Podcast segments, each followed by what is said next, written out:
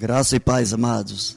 Que bom mais uma vez, mais um domingo, podermos ter esse encontro até que tudo se normalize. Graças a Deus a gente está tendo esse acesso aí à sua casa. A gente louva a Deus porque a sua casa está de portas abertas para receber a palavra de Deus. Eu louvo a Deus, tem pessoas de vários lugares agradecendo a Deus porque a palavra do Senhor está chegando à sua casa. Pessoas da região do, dos lagos, pessoas fora do estado é, aqui do Rio de Janeiro. A gente louva a Deus porque Deus tem nos concedido a graça de estarmos unidos, levando a palavra de Deus a você. Hoje eu quero ler 1 João, capítulo 1, versículos 9 e 10. 1 João 1, 9 e 10. Eu vou te dar aí alguns segundos enquanto você procura. Enquanto você procura, eu quero dar duas, fazer duas comunicações para você. No próximo domingo, portanto, à noite, como geralmente está sendo o nosso culto, no culto das 18 horas, nós estaremos mais uma vez celebrando a ceia do Senhor. Então você deve preparar a sua família, deve preparar as pessoas dentro da sua casa, e exatamente no Dia das Mães, nós estaremos celebrando a ceia do Senhor. A primeira, o mês passado, foi bênção, foi momentos de alegria imensa na vida de várias famílias. E a gente pede que você também, ao celebrar, você faz aquela selfie e manda para a gente, para a gente agradecer a Deus também pela sua vida. E a segunda coisa é que a partir dessa sexta-feira, sexta-feira, às 20 horas, nós também estaremos no ar. Nós estaremos tendo também um outro culto. Então você não pode ficar do lado de fora. Quarta-feira, 20 horas, estaremos no ar. E sexta-feira também, com uma pegada diferente, eh, nós queremos que você esteja conosco. Quarta, no culto de oração. Sexta, às 20 horas também estaremos aqui. E no domingo nós estamos tendo às 4 da tarde o Cib Kids e às 18 horas ou às 6 da tarde o nosso culto é, normal ou mais voltado para adultos. Quero crer que você já encontrou 1 João capítulo 1, versículos 9 e 10, que dizem assim: Se confessarmos os nossos pecados, Ele é fiel e justo para nos perdoar os pecados e nos purificar de toda injustiça. Se dissermos que não pecamos, fazemo-lo mentiroso e a Sua palavra não está em nós. Vamos agradecer a Deus pela leitura da palavra. Te louvamos, Pai, te agradecemos pela tua fidelidade. Te agradecemos, ó Deus, porque temos liberdade de ler a tua palavra. E mais que isso, Senhor, nós temos alegria de ter o teu Santo Espírito como intérprete aos nossos corações. Por isso, Pai, nós queremos pedir que nessa noite venhas falar a cada coração agora. Prepares cada coração para receber aquilo que tu tens preparado para nós nesta noite, pois assim oramos e o fazemos no nome de Jesus. Amém. Eu quero pensar com você nessa noite sobre o poder do perdão. Eu quero começar perguntando: você já se sentiu perdoado por alguém em alguma situação? Além do perdão, claro, que Deus já te ofereceu, você já se sentiu perdoado por alguém em algum momento da sua vida, em algum momento da sua história? Mas eu quero intensificar um pouco mais, perguntando: você já teve necessidade de estender o seu perdão a alguém, é, independente se essa pessoa merecia ou não o seu perdão? Você já teve a oportunidade de estender a essa pessoa o perdão é, que surgiu do seu coração, colocando diante da pessoa a liberdade, oferecendo à pessoa a oportunidade de viver numa outra dimensão. Eu quero pensar com você nesta noite sobre o poder do perdão. E eu quero começar pensando que, para que haja perdão, há uma necessidade de haver arrependimento. A palavra do Senhor diz que Deus faculta o seu perdão a todos. João 3,16 diz que Deus enviou o seu Filho para que todo aquele que nele crê não pereça, mas tenha a vida eterna. O Senhor faculta a todos a questão do seu perdão. ele antecipou o seu perdão, mas ele espera que cada um de nós estejamos passando por aquilo que chamamos de arrependimento, que estejamos conscientes da nossa necessidade de mudança de comportamento, mudança de direção, se nós queremos valorizar o perdão do Senhor em nossas vidas. É interessante que o arrependimento ele desfaz a trajetória anterior. Arrepender-se antes de tudo mudar de direção. E se nós queremos andar numa direção antagônica àquela que nós estávamos, estávamos andando, vivendo, se queremos sentir coisas diferentes, se queremos vivenciar coisas diferentes, nós precisamos fazer coisas diferentes, vivermos coisas diferentes. Se fizermos a mesma coisa do mesmo jeito o tempo todo, teremos um único resultado, o mesmo que temos tido até o dia de hoje. Quando nós nos arrependemos, a nossa trajetória anterior, aquilo que nós havíamos praticado, perde o sentido para nós.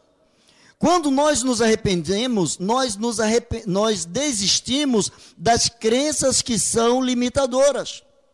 Uma das crenças limitadoras é: Fulano ou Beltrano não é digno do meu perdão.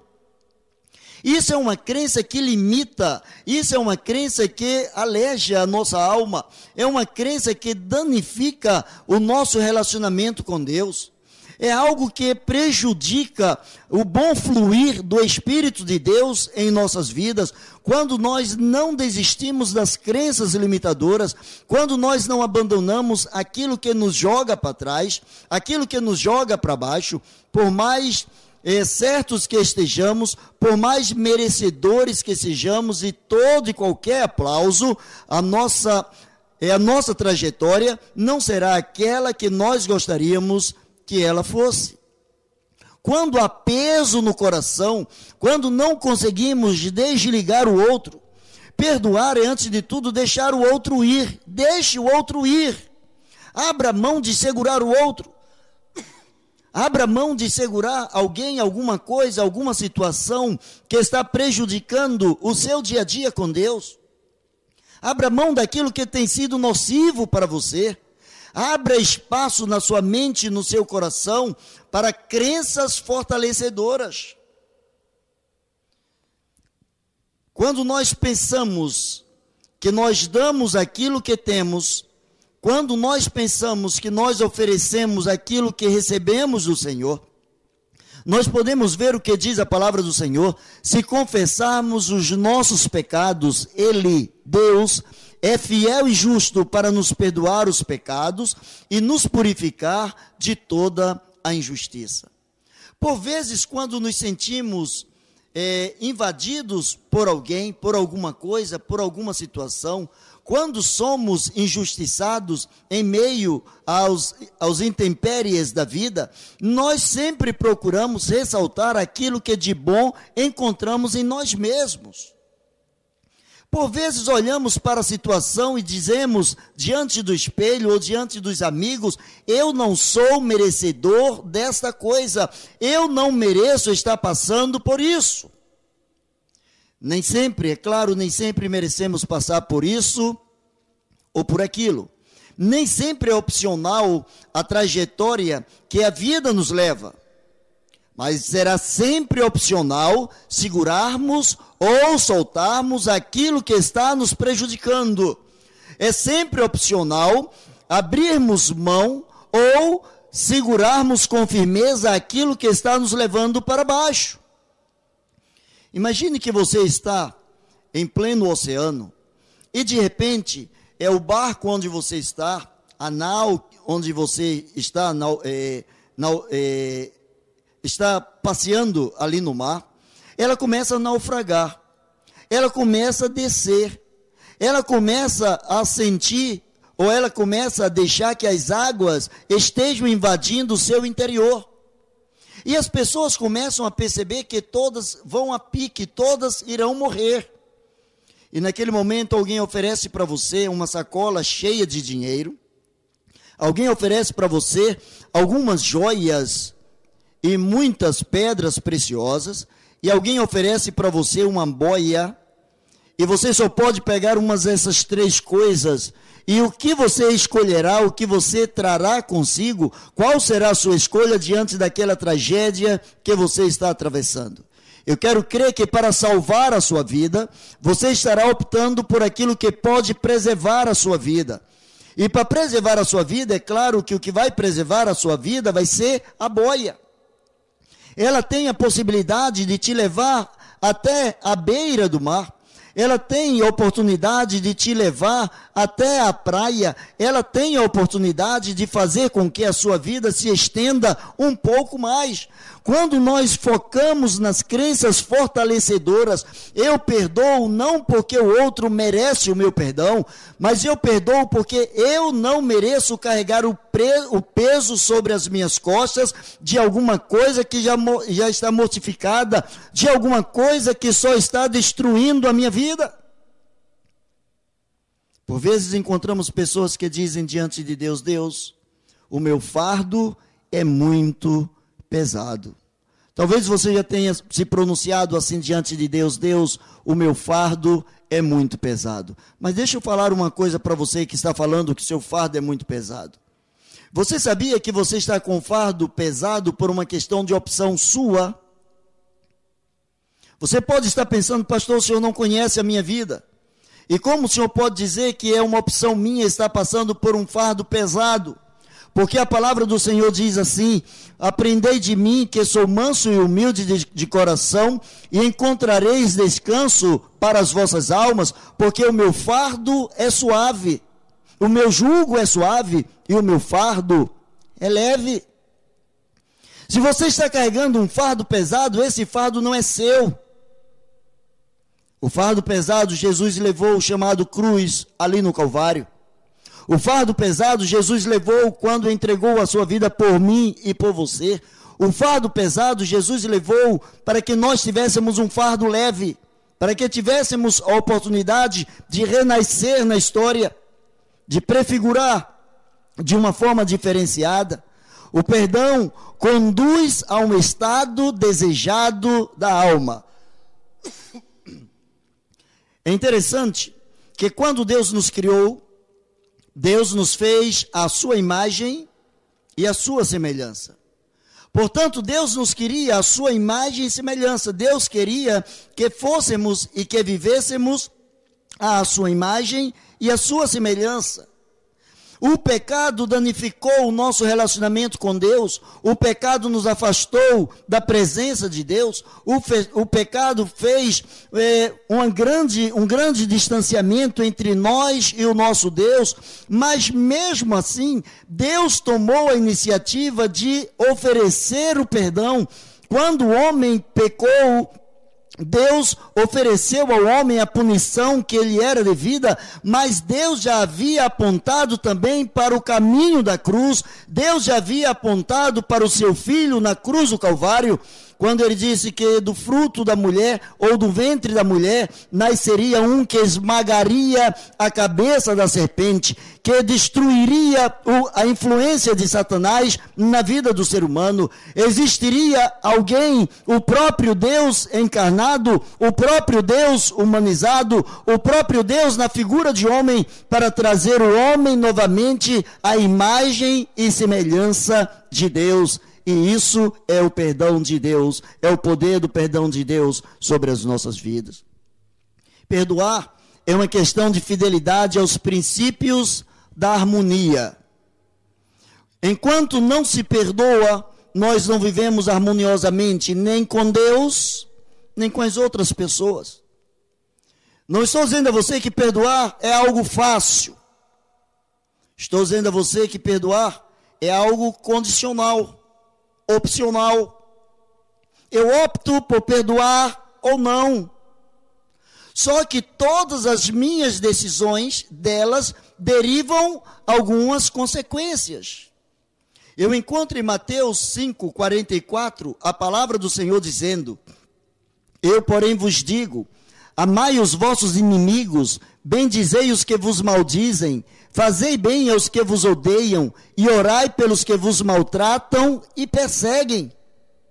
Naturalmente, qualquer pessoa em estado natural de consciência humana diria: Jesus, você está brincando. Jesus, como que eu posso amar os meus inimigos? Como que eu posso orar por aqueles que me maldizem? Como eu posso fazer bem àqueles que me odeiam? Como eu posso orar por aqueles que me maltratam e me perseguem? Por um fato simples: você é diferente de todos eles. Pelo fato simples, você foi lavado no sangue de Jesus Cristo. Você recebeu o perdão de Deus sobre sua, sua vida.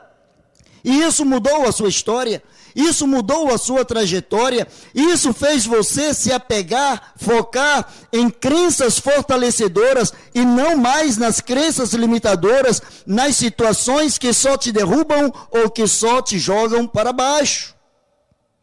A falta de perdão, ela acarreta dor e amarra os passos do ser humano. Quem não consegue perdoar sente dor na alma sente dor no corpo. Algumas doenças, algumas enfermidades chamadas de psicossomáticas, quando a mente, o cérebro deve ser o último órgão a morrer no corpo. Tanto que, clinicamente, o óbito só é assinado quando há morte cerebral. Há transplante de todos os outros órgãos, mas você não conhece alguém que tenha feito um transplante de cérebro. E dentro do cérebro existe a mente humana. Existe algo que nos assemelha ao próprio Deus. E essa instância que nos assemelha ao próprio Deus faz com que nós tenhamos necessidade de sermos parecidos com Deus. Assim como o nosso cérebro deve ser o último órgão a falecer, ele sente é, a sua limitação, ele sempre a sua, sente a sua capacidade, e quando ele se sente ameaçado, ele começa a pegar as doenças emocionais, ele começa a pegar as influências negativas emocionais, e ele deságua numa parte chamada é, corpo, na parte somática, e as pessoas começam a ter determinados comportamentos, começam a sentir determinadas dores, começam a sentir determinadas características de determinadas enfermidades, porque adoeceram na mente. Adoeceram no centro do seu poder. Geralmente nós dizemos que as pessoas adoeceram no coração. O coração é apenas símbolo dos nossos sentimentos, mas há pessoas que já trocaram o coração, há pessoas que fizeram transplante de coração, e se assim fosse, recebeu um coração diferente, seria uma pessoa diferente, recebeu um coração de um traficante, voltaria a ser um traficante, ou passaria a ser um traficante. Não é o coração que ordena, mas sim o cérebro, a mente. E a palavra de Deus diz que nós temos a mente de Cristo. Essa faz parte do grupo de, razões pelas quais nós precisamos oferecer perdão, porque nós temos a mente de Cristo. Até por uma questão de inteligência, quando eu perdoo, eu estou preservando a minha saúde física, mental e espiritual. Jesus fala que a falta de perdão acarreta danos à própria pessoa. Se, porém, não perdoardes aos homens as suas ofensas, também vosso Pai vos não perdoará as vossas ofensas. O perdão de Deus para com o homem é, um, é incondicional. Deus deu para todo aquele que nele crer, todo aquele capaz de dar uma resposta, todo aquele que se sentir grato, todo aquele que se sentir na dimensão de ter sido abençoado por Deus e valorizar esta bênção da parte de Deus, esse recebe sim, mediante a confissão de que Cristo é o Senhor da sua vida, recebe o perdão dos seus pecados. Mas a palavra do Senhor diz agora o seguinte: vocês foram perdoados por Deus e foram perdoados para perdoarem. Se vocês não perdoarem, o vosso Pai também vos não perdoará. Jesus falou de uma parábola de um credor que tinha dois, duas pessoas que lhe deviam, dois empregados que lhe deviam. Um devia mais do que o outro, e ele chegou para aquele que devia mais e disse: Olha, eu estou te perdoando a sua dívida. E ele ficou feliz, ele ficou contente. E mais tarde, o dono eh, daquela, daquela situação, aquele homem, digamos aqui, o empresário, aquele que era o líder, aquele que tinha as condições financeiras, ele chegou para o outro e também perdoou. Só que o primeiro, aliás, o primeiro que foi perdoado, ele deveria ir ao segundo e perdoar. E diz a Bíblia que ele começou a pegar aquele que lhe devia e começou a cobrar, começou a pressionar. E o dono da situação, ele soube e procurou-o e disse: Olha, eu te perdoei mais do que aquilo que você deveria ter perdoado a ele. Já que você não perdoou a ele, eu vou restituir a sua dívida. Você está me devendo mais uma vez. Se você não perdoar aos homens as suas ofensas, também vosso Pai vos não perdoará as vossas ofensas. É uma questão de fidelidade aos princípios da harmonia. Para eu ter uma harmonia sincera com Deus, uma harmonia vertical, eu preciso ter uma harmonia horizontal. Eu não estou dizendo que você precisa pegar o seu inimigo, abraçá-lo e sair de mãos dadas como se fossem os melhores amigos da vida. Estou dizendo a você que não adianta você guardar no seu coração, você abrigar no seu coração vínculos que magoaram, que marcaram, que destruíram a sua alegria em algum momento da vida, como se isso fosse um princípio de sabedoria. O perdão ele abre um novo caminho. O perdão ele impulsiona para uma nova dimensão, porque o perdão antes de tudo ele traz cura. Ele traz cura. Há uma ilustração bastante conhecida, infantil, que dois irmãos, duas crianças, brincando dentro de casa, um dos irmãos pegou uma pedra no estilingue e jogou contra o pato que estava no quintal da sua mãe e matou aquele pato. E com medo da reação da sua mãe, ele foi, cavou enterrou aquele pato.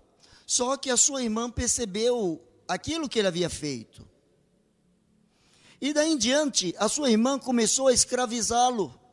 Daí em diante, a sua irmã começou a obrigá-lo a desempenhar determinadas tarefas que eram obrigações suas. Ela terceirizava para que ela não pudesse falar à sua mãe. E prime no primeiro dia, no segundo dia, alguns dias, quando é, o seu irmão não queria fazer as tarefas domésticas, ela ameaçava dizendo: "Então eu vou contar para minha mãe". E o seu irmão, com medo de que o seu delito fosse descoberto, ele ia e fazia. Teve um dia que ele começou a pensar de uma forma mais racional, ele começou a pensar de uma forma diferenciada, e ele foi à sua mãe e contou para sua mãe: Mãe, eu matei o seu pato. E a sua mãe olhou para ele e disse: Filho, você não acha que tendo um único pato no, no terreiro, eu não perceberia a falta desse pato? E você não acha que tendo o quintal cavado e algo enterrado ali dentro, eu poderia descobrir que também era o pato que estava enterrado ali? Eu quero dizer a você que eu já sabia do seu erro mas eu estava esperando que você confessasse o seu erro para que eu oferecesse o, seu perdão, o meu perdão para você. E aquele filho saiu alegre, contente e foi brincar. Em determinado momento, a sua irmã novamente o interpelou e disse: Olha, eu quero que você vá fazer as tarefas que foram destinadas a mim, ou eu vou contar para minha mãe. E o resultado é que aquele garoto olhou para sua irmã e disse: Olha, eu já confessei o meu pecado. Eu já confessei o meu erro e a minha mãe resolveu me perdoar. Você agora já não tem mais porque me cobrar alguma coisa. Eu já não sou mais refém seu. Porque eu confessei o meu pecado. Se confessarmos os nossos pecados, Ele é fiel e justo para perdoar os nossos pecados e nos purificar de toda injustiça. Talvez o inimigo esteja fazendo uma algazarra na sua vida, esteja se aproveitando de determinadas situações na sua vida, de um delito ou de um pecado qualquer ainda não confessado diante do Senhor, para tentar fazer de você um escravo para tentar manipular a sua vida de acordo com a vontade dele, de acordo com os princípios e desejos do coração dele, tudo que você precisa fazer é arrepender dos, arrepender-se dos seus pecados, confessar esses pecados ao Senhor, mudar a sua trajetória, não atentar mais para as coisas que te jogam para baixo, mas para as coisas que te jogam para cima.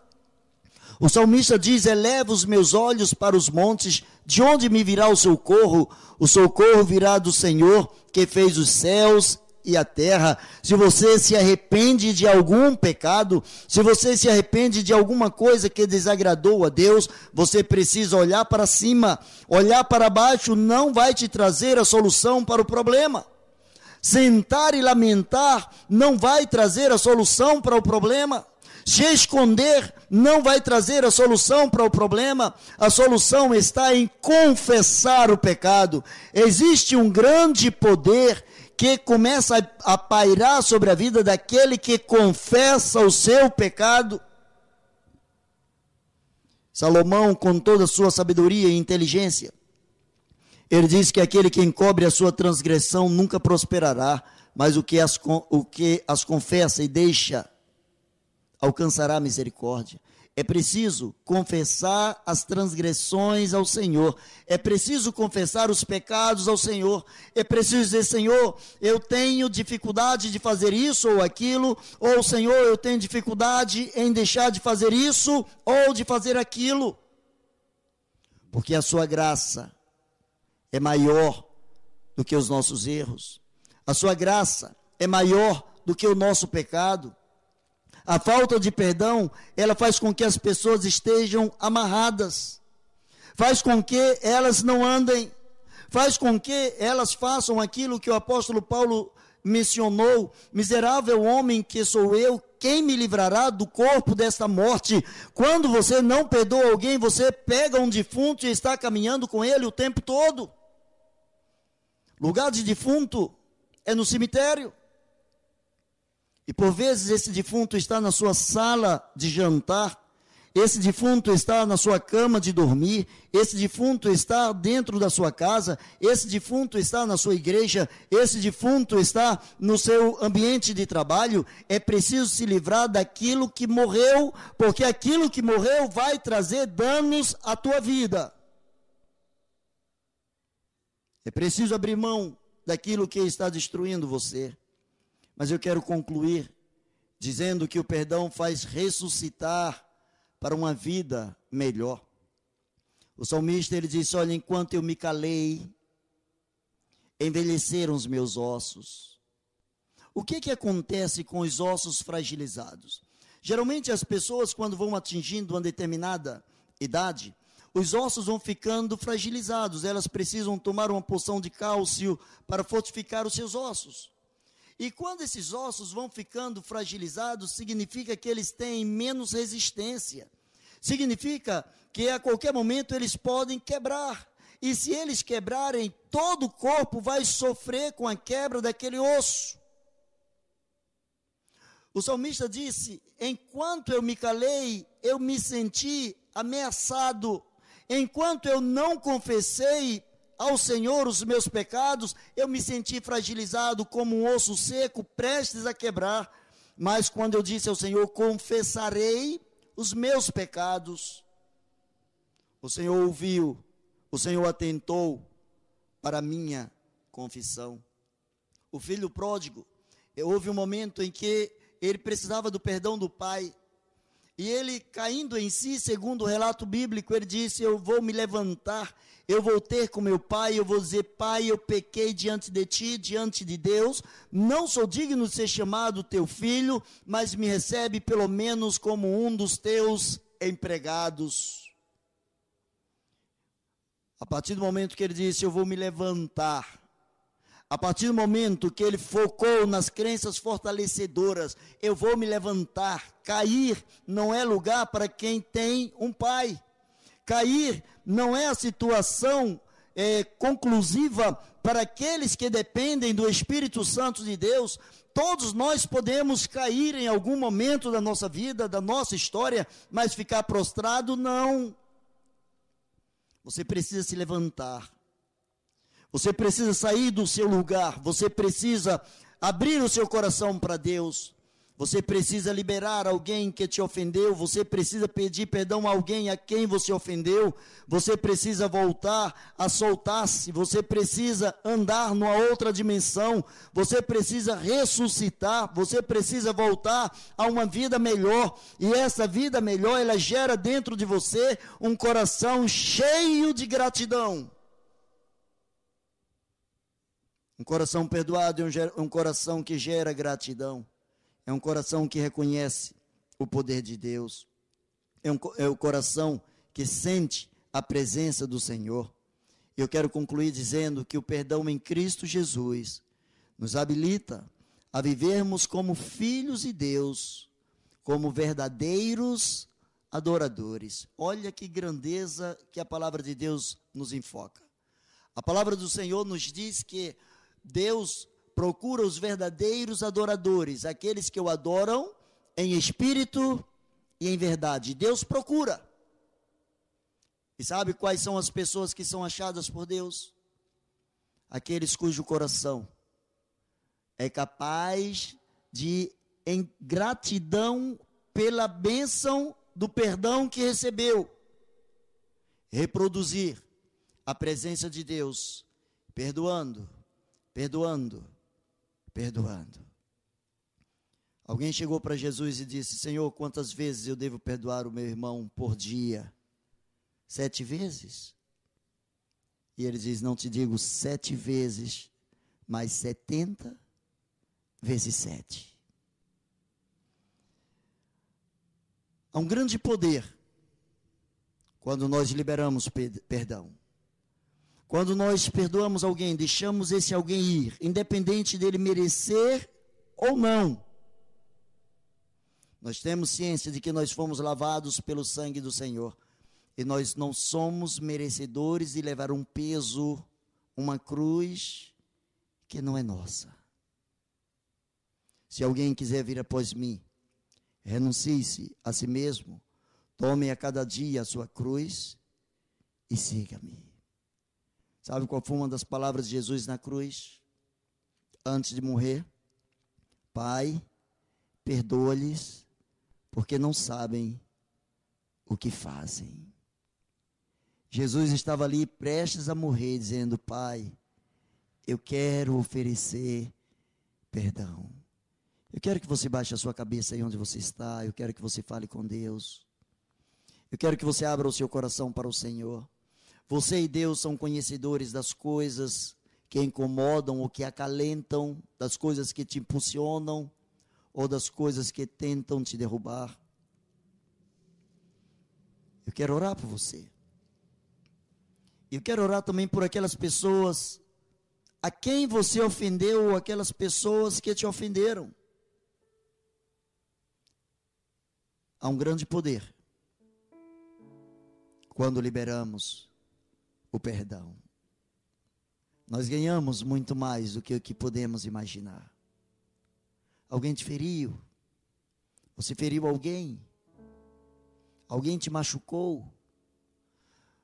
Casais que estão prestes a se separarem e dizem já não tem mais jeito, tem jeito. Existe uma palavra chamada perdão. Filhos, que abandonaram os pais, pais que abandonaram seus filhos, familiares que se romperam. Ofereça perdão a essas pessoas. A questão não é se essas pessoas merecem. A questão é se você aprendeu com Jesus a perdoar, ofereça perdão. A gente só dá aquilo que tem. A boca fala daquilo que o coração está cheio. Do que você encheu o seu coração durante essa semana? Se você encheu o seu coração de perdão, você sente paz. Vamos orar por você. Maravilhoso Deus e eterno Pai. No nome de Jesus, Senhor, nós colocamos em tuas mãos cada pessoa que agora está falando contigo. Cada pessoa, Senhor, que está se quebrantando diante do teu trono de graça. Pessoas que talvez estejam chorando nesse momento. Pessoas que precisam, ó oh Deus, do teu abraço. Pessoas, ó oh Deus, que por vezes foram maltratadas. Pessoas, ó oh Deus, que foram ignoradas ou foram abandonadas. Mas pessoas que conhecem o teu nome.